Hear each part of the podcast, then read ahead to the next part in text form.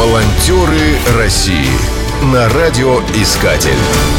Программа создана при финансовой поддержке Федерального агентства по печати и массовым коммуникациям. Кинешма – город в Ивановской области. Он является административным центром Кинешминского района, в котором проживает чуть более 20 тысяч человек. На его территории находится город Наволоки, а также более 200 сел и небольших деревушек. На долю села приходится 60% населения района. С 2016 года в Наволоках действует отряд серебряных волонтеров. Так называют добровольцев, возраст которых превысил 50 лет. Отряд насчитывал 30 пенсионеров. Благодаря различным акциям и мероприятиям он хорошо известен в районе. Пример активной жизненной позиции пенсионеров из Наволока стал заразителен для многих сверстников. Сельские пенсионеры стали проситься в отряд. Так родилась идея проекта «Кинешминский район. Территория заботы».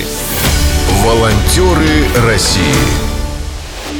В основе проекта забота о пожилых людях, проживающих в сельской глубинке. По сравнению с городскими жителями, у них гораздо меньше возможностей для того, чтобы разнообразить свой досуг, активно проявить себя, повысить свой социальный статус. Однако при наборе новых добровольцев возникли проблемы. Рассказывает организатор проекта Татьяна Хан процессе собеседования стало понятно, что многие из потенциальных геронтов-волонтеров не обладают необходимыми знаниями, навыками и практиками в оказании добровольческой помощи. Поэтому возникла необходимость обучить граждан пожилого возраста в школе серебряных волонтеров. Программа подготовки предполагала максимум знаний и умений за минимальный срок обучения, а затем применение полученных знаний на практике – Ученики пробовали свои силы в благотворительных акциях, экологических десантах, устраивали игровые квесты для дошкольников, принимали участие в творческих конкурсах и спортивных мероприятиях. Деятельность школы серебряных волонтеров состоит из двух модулей – теоретического и практического.